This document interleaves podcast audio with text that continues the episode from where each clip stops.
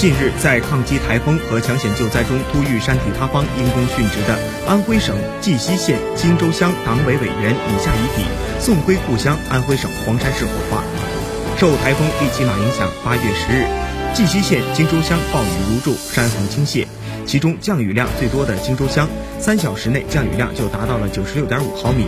李夏与连村领导、村干部一同赶往现场查看灾情，在查看灾情途中突遇山体塌方，不幸遇难，年仅三十三岁。